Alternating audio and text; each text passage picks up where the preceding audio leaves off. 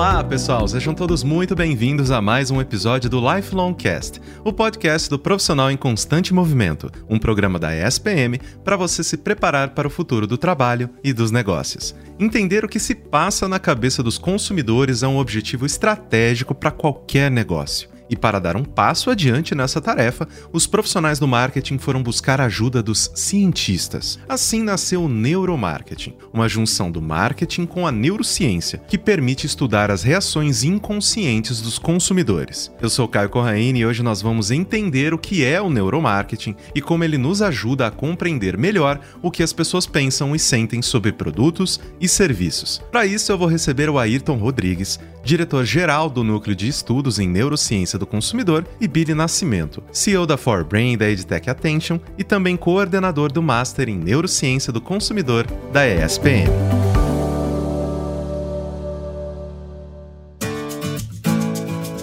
Ayrton, seja muito bem-vindo ao Lifelong Cast. Muito obrigado por ter aceitado o nosso convite. Obrigado você, Caio. Obrigado pelo convite. Fico honrado. Excelente. Vamos começar então com o que é e para que, que serve o neuromarketing. Eu tenho uma perspectiva talvez um pouco particular. A minha origem é na área de pesquisa de mercado. Então, eu tenho aí 25 anos na área de pesquisa, e eu acompanhei a área de pesquisa de mercado quando você tinha ainda papel e caneta, você tinha entrevistas que não eram feitas no, no digital, codificação, processamento, digitação, consistência. Então, o que eu assisti ao longo desse tempo foi é que o mercado evoluiu muito. Tá? Porém, ao longo do tempo, o tipo de dado que se coletava na pesquisa sempre era o mesmo, ao ponto de que hoje chegamos em uma dimensão ou em um contexto no qual a pesquisa de mercado ela se perdeu o nível de discriminabilidade. Então, aquele dado que começou a ser coletado de forma mais tecnológica, sempre era o mesmo dado, sempre era o dado declarado.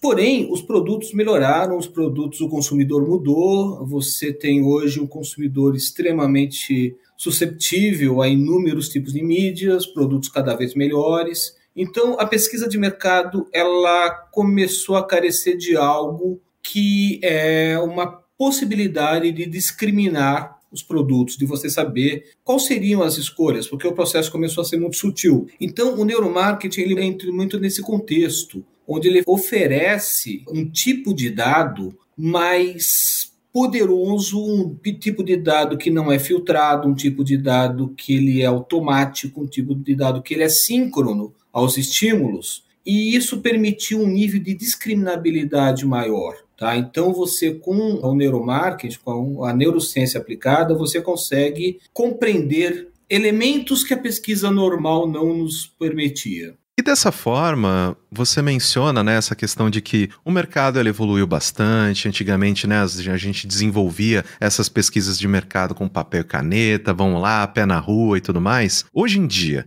quais ferramentas, metodologias e tecnologias são utilizadas em pesquisas de neuromarketing? Bom, o neuromarketing ele evoluiu muito na medida que também a tecnologia evoluiu, sobretudo a uma área chamada BCI, né, BCI, Brain Computer Interface, onde você conseguiu tirar dispositivos que eram antigamente puramente clínicos, né, e levá-los a uma situação portátil, uma situação muito mais confortável para pesquisa de mercado. Então, por exemplo, os principais dispositivos que se usam é a eletroencefalografia, que você inclusive hoje você consegue fazer fora do laboratório, tá? O eye tracking que todo mundo conhece, mas é importante dizer que uh, o neuromarketing está muito além do eye tracking. Né? Mas é bom, acho que é interessante entrar até em detalhes. A eletroencefalografia basicamente são eletrodos que você posiciona na cabeça da pessoa para identificar sinais elétricos e assim entender, dependendo do tipo de sinal e onde é processado,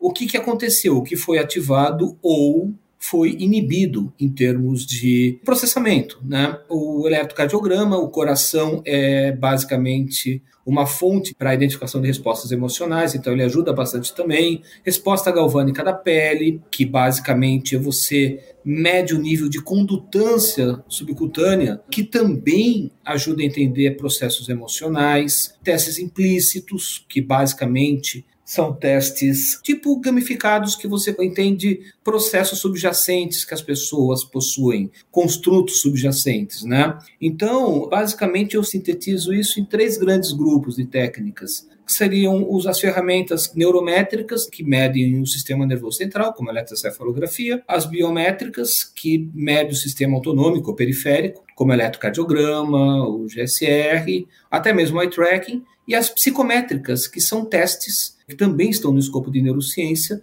mas são testes psicológicos que você consegue identificar elementos implícitos. Sim, você menciona, por exemplo, o eye tracking, né, que eu acredito que é uma das tecnologias utilizadas bem interessantes, né, para que você possa ver às vezes o comportamento de uma pessoa ao entrar numa página, a utilização de um aplicativo, onde que ela olha, como que a gente direciona o olhar e o comportamento dessa pessoa ao utilizar uma plataforma online. E eu queria te perguntar, né, aproveitando essa questão de quais que são os benefícios, então, de se investir nessa metodologia, né? Quais os tipos de informações e insights que uma empresa ela pode obter e para quais tipos de negócios, produtos ou serviços que a gente pode indicar o neuromarketing? Normalmente, essas técnicas, elas conseguem decupar a experiência dos consumidores. Então, Normalmente, quando as pessoas declaram a sua percepção ou a sua experiência, nós temos que entender que nós somos seres programados para esquecer. Então, uma vez que temos memória seletiva e baixa capacidade de armazenamento, todo declarado ele está sujeito a esses elementos, tanto de filtragem como de restrição cognitiva certo? Portanto, o que a neurociência permite é entender a captura de informações, a captura de elementos que podem não estar declarados. E aí, para o negócio, por exemplo, para uma avaliação de comunicação, a área, por exemplo, de cosméticos, que eu trabalho bastante, é algo que você consegue, além de decupar, entender assim momentos e nuances que são muito importantes às vezes para definição de produto. Então, por exemplo, muitas vezes quando você faz um teste olfativo, por exemplo, aquele produto ele fica ecoando no corpo durante um bom tempo, mesmo depois da estimulação. Então, essa resposta ela pode orientar positivamente ou não a compra de um produto, porque você tem que admitir que você está absorvendo uma determinada composição química e o corpo está conversando com ela. Então, você entende melhor como acontece esse processo e, obviamente, para quem, por exemplo, formula produto, a fragmentação dessa experiência possibilita compreender mais a fundo como o consumidor vai responder a essa estimulação. Não, eu acho incrível que você menciona, né, esse exemplo dos cosméticos e tal, porque querendo ou não, a gente oferece mais informações para que essas empresas elas possam tomar decisões de uma maneira, né, muito mais granular do que a gente estava acostumado, de só com perguntas, né, que ah, você gostou sim ou não, você usaria sim ou não, o que que isso te trouxe, que sensação que isso te trouxe, você consegue ir realmente a fundo de como o corpo dessa pessoa respondeu àquele estímulo, né, o que eu acho assim fascinante e queria já terminar a nossa conversa te pedindo se você tem mais alguns exemplos, né, de aplicação do neuromarketing como esse que você mencionou aí do mercado de cosméticos que para mim foi extremamente ilustrativo para a gente poder entender também o quão interessante até onde vai, né, essa metodologia. Sim, eu diria onde envolve resposta emocional pode ser aplicado. Tá? Tem vários casos interessantes que vão desde o lançamento de comunicação, um estudo sobre fake news, muito interessante, sobre notícias falsas. Né? É um estudo que pega uns 70 pessoas ou melhor, 35 do grupo controle, 35 do grupo experimental, basicamente dividido em diferentes perfis, tendências eleitorais, etc. E uma nós fizemos teste implícito, certo, para identificar qual que era a percepção que as pessoas tinham sobre urna eletrônica versus voto impresso, e outras nós fizemos uma intervenção com algumas notícias falsas, e também fizemos um teste implícito para identificar o impacto que isso teve. E usamos basicamente duas ferramentas, que foi o teste implícito e a eletrocefalografia. Para um grupo, o controle, a gente colocou uma notícia mais informacional e para o grupo experimental notícias falsas, né? E o resultado foi muito interessante, que o grupo que foi exposto a notícias falsas construiu uma aderência maior de características negativas à urna eletrônica, certo? E cognitivamente, em termos de assimetria frontal, o grupo experimental foi sujeito a notícias falsas, ele teve uma atenção e envolvimento muito maior do que o conteúdo informacional. Né? Então, veja que a gente pode levar isso não apenas para negócios, mas também para entender opinião, pesquisa de opinião de uma forma diferente, certo? Então, tem N casos que eu poderia contar, mas eu acho que esse particularmente eu acho interessante porque ele foge um pouco daquilo que é do convencional do neuromarketing, que o pessoal fala de propaganda, comunicação, etc., que ele vai um pouco mais para a área social. Com certeza. E é interessantíssimo, né, ver como a gente acredita, né, o tempo todo de que nós somos os mestres de nós mesmos, né? Não, eu sei exatamente tudo que eu consumo, por que, que eu faço o que eu faço e tudo mais. Quando a gente vai perceber, né, quanto mais a gente estuda o nosso cérebro, mais a gente entende que não, a gente pode ser condicionado a muita coisa. Então, direto eu tô assistindo alguma coisa no YouTube e falo, nossa, que vontade de comer esse negócio que veio do nada. Não veio do nada, gente. Foi colocado ali por um motivo, né? Então, então é interessante mesmo a gente ter todas essas informações e entender exatamente, né, para onde que a gente pode levar essas questões para um lado às vezes não tão positivo, né? Nós somos muito susceptíveis aos estímulos que recebemos. Então, por exemplo, nesse mesmo estudo, quando você pega, por exemplo, o declarado, ele não consegue capturar essas nuances, certo? Então, são elementos que ajudam a entender melhor como é possível construir ou como esse processo de influência pode ser construído em um cenário onde as pessoas realmente estão bem susceptíveis a diferentes estímulos, diferentes informações. Enfim, é algo assim. Eu diria que os tempos mudaram e ficaram muito mais complexos, então demanda uma ciência que possa entender as pessoas numa dimensão diferente do que a tradicional. Ayrton, muitíssimo obrigado pela sua participação, muito obrigado pela generosidade de oferecer aí tanto o seu tempo quanto o seu conhecimento para a nossa audiência. Eu agradeço demais, foi uma aula e eu espero que a gente possa aí ter mais outras oportunidades de conversar sobre esses assuntos aqui no Lifelong Cast. Eu que agradeço, Caio. Muito obrigado. Fique esperto que o Lifelong Cast volta daqui a pouquinho. SPM, a inovação não é apenas um diferencial, é uma exigência. Um lugar onde celebramos o inusitado. Aqui, o aprendizado vai além da sala de aula. Vivemos experiências internacionais e aprimoramos habilidades além do tradicional. Criamos networking de verdade, sendo referência na produção de conhecimento. Juntos, vamos liderar o futuro, seja ele qual for. E aí, vem com a gente? ESPM, o inusitado em constante movimento.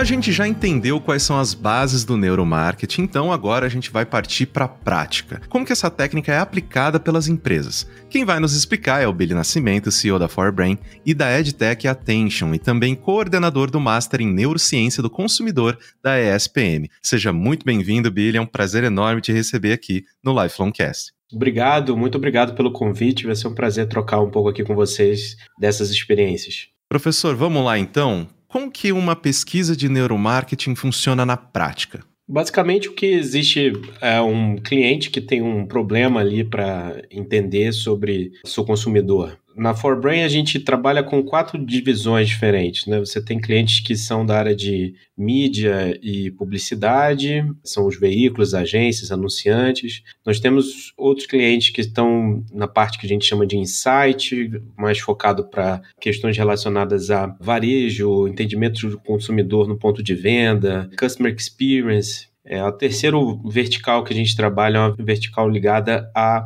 desenvolvimento de produtos, principalmente de produtos sensoriais, focados então em indústrias de cosméticos, de alimentos, bebidas, casas de fragrâncias e aromas. A gente trabalha com esse pessoal também. E por último, uma área muito voltada para conteúdo. E isso vai desde conteúdo educacional até conteúdo de entretenimento, envolvendo game também, é, essas possibilidades. Então, dentro desse espectro amplo de pontos de contato que as empresas têm com os consumidores, o que existe é uma dúvida, uma questão, uma validação, uma investigação para ser feita. É, será que o meu consumidor realmente está reagindo da maneira como eu gostaria que ele reagisse? Será que suas necessidades estão sendo satisfeitas? Será que a gente está conseguindo gerar desejo? Será que a gente vai aumentar a probabilidade de uma compra? Portanto, todo esse comportamento que o consumidor tem, desde o impacto que ele tem no mundo das ideias, né?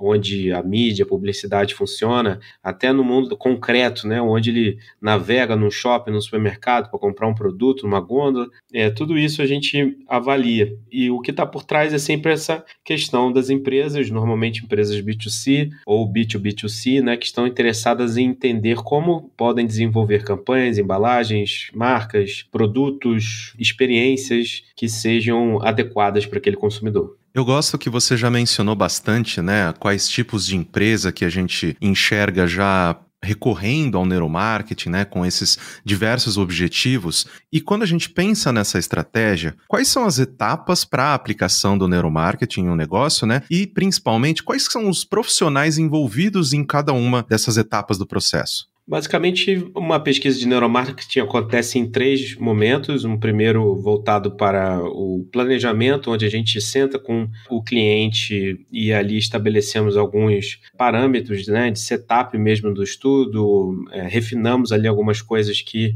já havíamos conversado na fase de contratação, então quais estímulos que vão ser utilizados, qual é a amostra que vai ser utilizada, cronograma né, de é, entrega desses resultados. Isso tudo são o momento de planejamento e desenvolvimento que a gente tem dentro de um projeto. Depois a gente vai para a fase de execução, onde existe a coleta de dados, é, de fato, com os consumidores. E aí você pode ter coletas de dados que acontecem no laboratório, coletas de dados que acontecem também na casa das pessoas. Existem é, metodologias que permitem a gente fazer algumas inferências a partir da interação da pessoa com o computador ou com o celular, então isso permite a gente fazer avaliações na casa dela. E também é, equipamentos mais avançados que pertencem ao nosso laboratório e que a gente também utiliza quando essas pessoas se deslocam até o nosso laboratório. Então, essa fase é a fase de coleta de dados, execução. Nesse momento, a gente está coletando ali esses dados implícitos, né, inconscientes, que é o, o grande questão do neuromarketing aqui. Pode ser movimento dos olhos, pode ser é, batimento cardíaco, atividade de ondas cerebrais, até nível de salivação a gente já mediu como uma evidência de uma resposta é, do consumidor. A gente pega esses dados todos, passamos por uma série de processos de processamento de sinal, é, algoritmos que a gente desenvolveu ao longo desses anos todos, para transformar aquele dado num índice que seja útil, então, para a empresa. O índice de atenção, por exemplo, o índice de motivação, de memorização, o índice de appetite appeal, né, o apelo apetitivo que existe. Então, esses indicadores, eles transformados dessa forma, são utilizados na terceira fase, que é a fase onde a gente faz a construção dos insights, análise de resultados, construção de insights e toda a entrega de, de um reporte, de um relatório de inteligência. Então, nessa fase final, o que a gente está entendendo são como que esses índices estão é, ligados diretamente àquelas estimulações que a gente fez durante a fase de coleta e como que a gente consegue, então, entender esses padrões que estão sendo gerados pelos consumidores para gerar um insight que seja, então, fundamental para o nosso cliente, que consiga ajudar ele no seu problema de negócio. A grande questão é sempre, em qualquer empresa de pesquisa, é entender qual é o principal problema de negócio, transformar isso num problema de pesquisa, realizar essa pesquisa, analisar esses dados e trazer para o cliente um insight que resolva esse problema de negócio. E finalizando a nossa conversa, você menciona muito né, sobre esses índices, sobre esses insights. Então, eu queria que você por gentileza, oferecesse para a nossa audiência alguns exemplos né, de como que a gente aplica na prática essas informações obtidas em uma pesquisa de neuromarketing. Né? Você tem algum case, algum cliente que vocês capturaram essas informações e isso provocou mudanças no produto, mudanças na maneira com que era feita a promoção de alguma coisa? Você consegue mandar para a gente algum tipo de exemplo? Claro.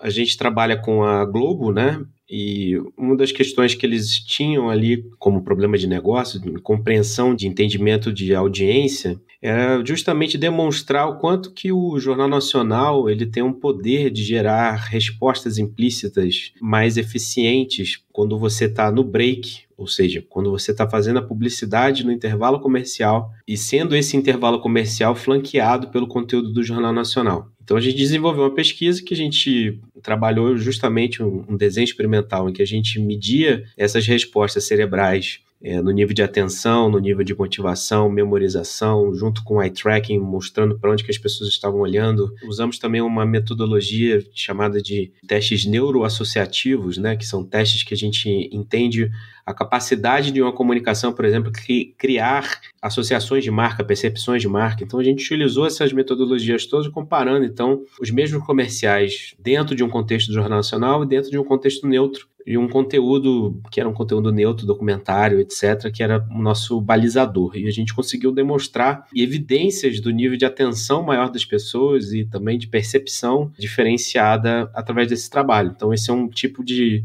exemplo né, do, do que, que eu chamo de é, da nossa divisão de mídia. A gente tem um outro exemplo também que eu acho que é super interessante, com a parte de desenvolvimento de produtos. A Natura queria desenvolver um produto que pudesse trazer para as pessoas é, dois tipos de sensações de humor. Na verdade, o nome do produto é humor, né? É uma categoria que eles têm, uma marca que eles têm lá dentro. O que a gente fez foi fazer uma investigação neurocientífica para saber se aquelas fragrâncias, aqueles cheiros provocavam respostas mais excitantes, mais de levantar a pessoa para cima, né? Outras fragrâncias que deixavam elas mais relaxadas. Tipo, a ideia do produto, a marca do produto virou então humor on e humor off. E ali foi uma das primeiras vezes que a Natura utilizou, inclusive até na embalagem do produto, né, é, a nossa certificação, porque a gente constrói essa certificação de claims, que basicamente está dizendo que é um produto confirmado pela neurociência que provoca esse tipo de sensação.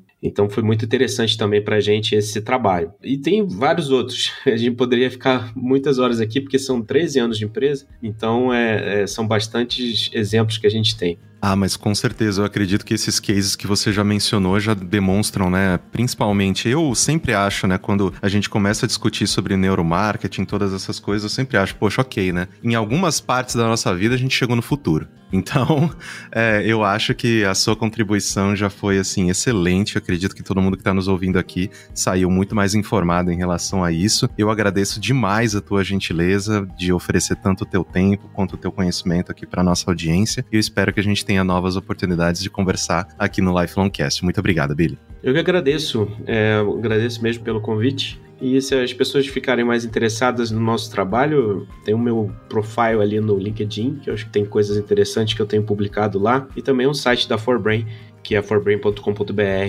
porque a gente tem desenvolvido realmente coisas muito interessantes aqui, trazido esse futuro, né, pro presente e eu acho que o Brasil ele tem avançado bastante nessas questões de neurociência, neuromarketing, e a gente fica feliz de fazer parte disso.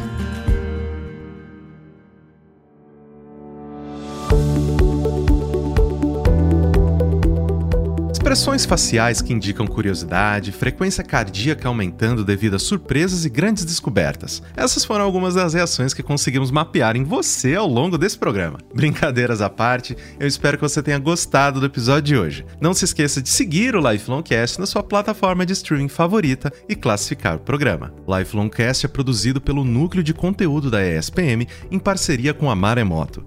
Eu sou Caio Corraine, host do programa, e trabalhei junto com essa equipe. Concepção, curadoria e produção executiva: Jorge Tarquini e Felipe Oliveira. Roteiro: Lucas Scherer. Produção: Thaís Santiago. Edição e sonorização: Caio Corraine. Coordenação geral Maremoto: Caio Corraine.